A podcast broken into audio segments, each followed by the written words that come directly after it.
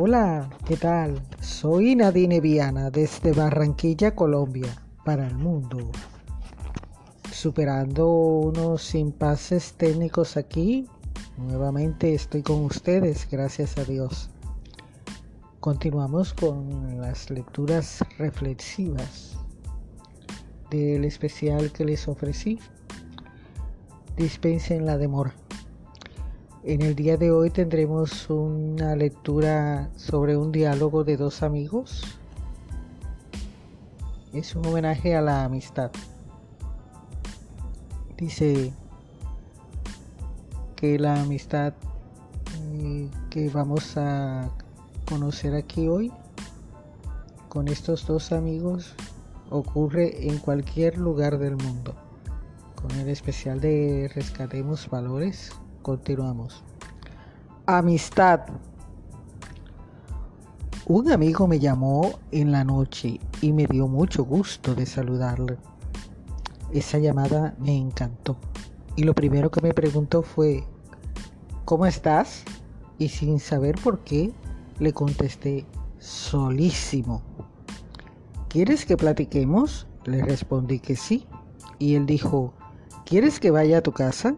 Y respondí que sí.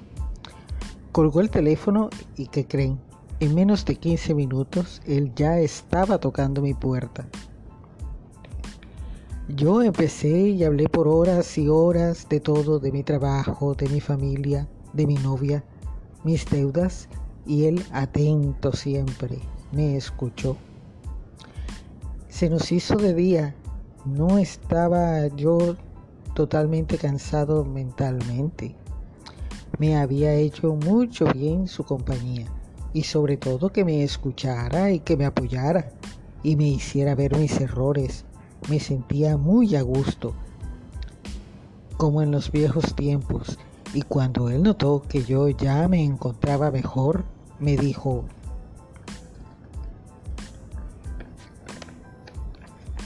bueno, pues me retiro, tengo que ir a trabajar.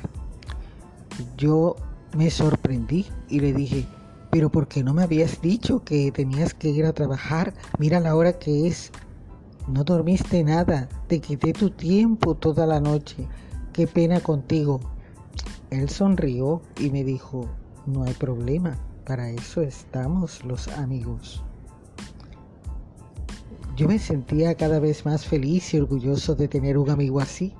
Lo acompañé a la puerta de mi casa y cuando él caminaba hacia su automóvil le grité desde lejos, Oye amigo, y a todo esto, ¿por qué llamaste anoche tan tarde? Él regresó y me dijo en voz baja, es que te quería dar una noticia.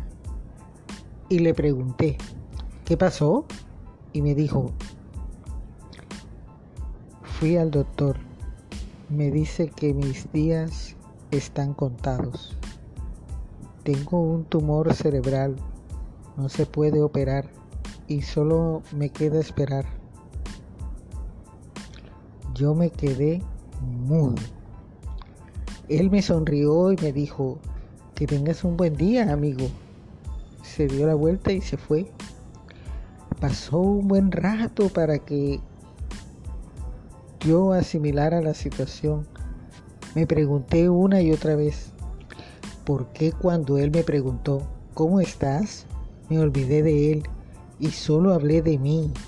¿Cómo tuvo la fuerza de sonreírme, darme ánimos, decirme todo lo que me dijo?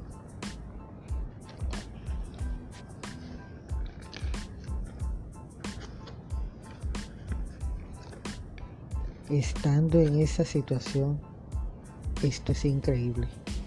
Desde entonces mi vida ha cambiado. Suelo ser más crítico con mis problemas y suelo disfrutar más de las cosas buenas de la vida. Ahora aprovecho más el tiempo con la gente que quiero. Por ejemplo, él todavía vive y procuro disfrutar más el tiempo que convivimos y platicamos. Sigo disfrutando de sus chistes, de su locura, de su seriedad, de su sabiduría, su temple, de mi amigo. No hay amor más grande que dar la vida por los amigos.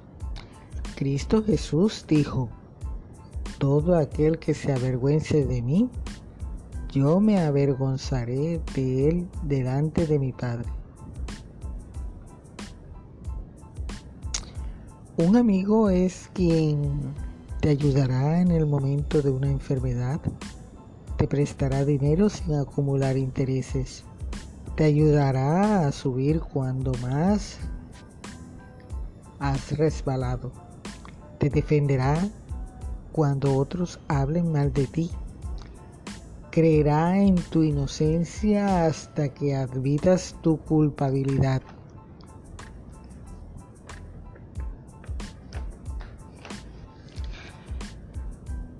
dirá detrás de ti lo que dice enfrente de ti. Te saludará en donde te encuentres cuando vayas desarreglado.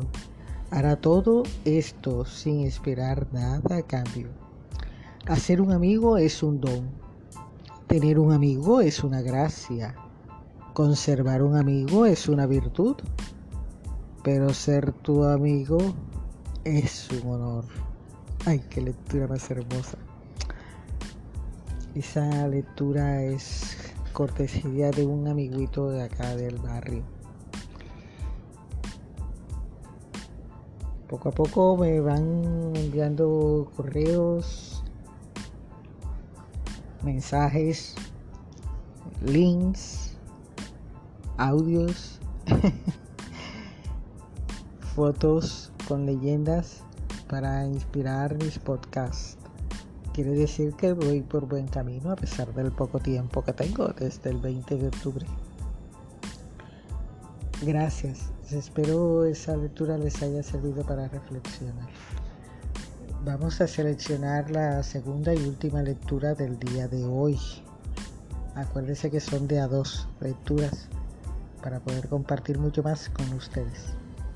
Vamos a ver qué valor tratamos de rescatar valores humanos. Segunda y última lectura del día de hoy.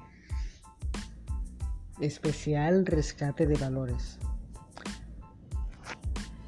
El Colegio de los Cristales Rotos.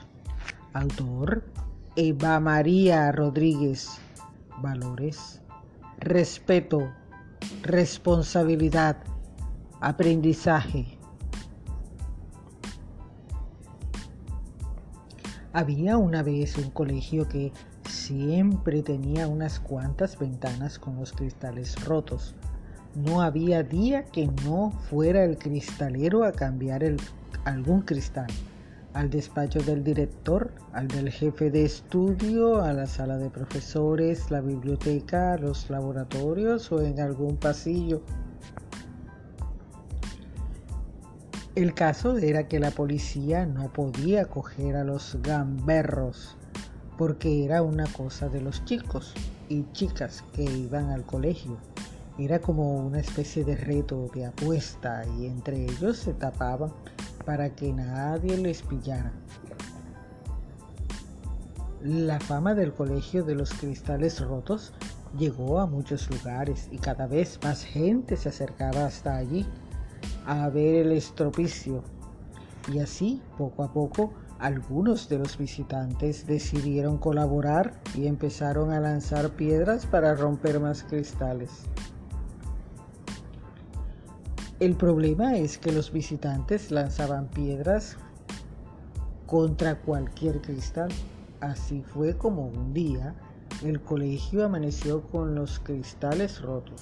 Pero no era una mañana cualquiera, sino una muy fría.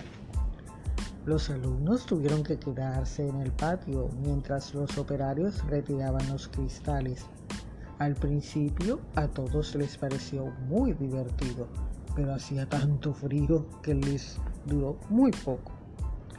Pero lo peor llegó después, al día siguiente.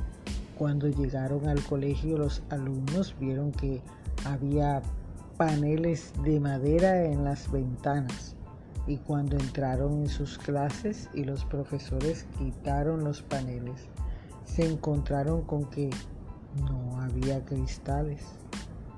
En todas las aulas los profesores explicaron lo mismo. Como no os gustan los cristales, hemos decidido prescindir de ellos. De ahora en adelante no se repararán más las ventanas. El revuelo fue tremendo. Unos empezaron a culpar a otros, a acusarse y a airear todo tipo de trapos sucios. Así, durante varios días, los alumnos experimentaron las consecuencias de sus actos. Y cuando ya parecía que el colegio se iba a quedar así, un día ya tenía cristales en todas las ventanas, pero ni uno volvió a aparecer roto otra vez.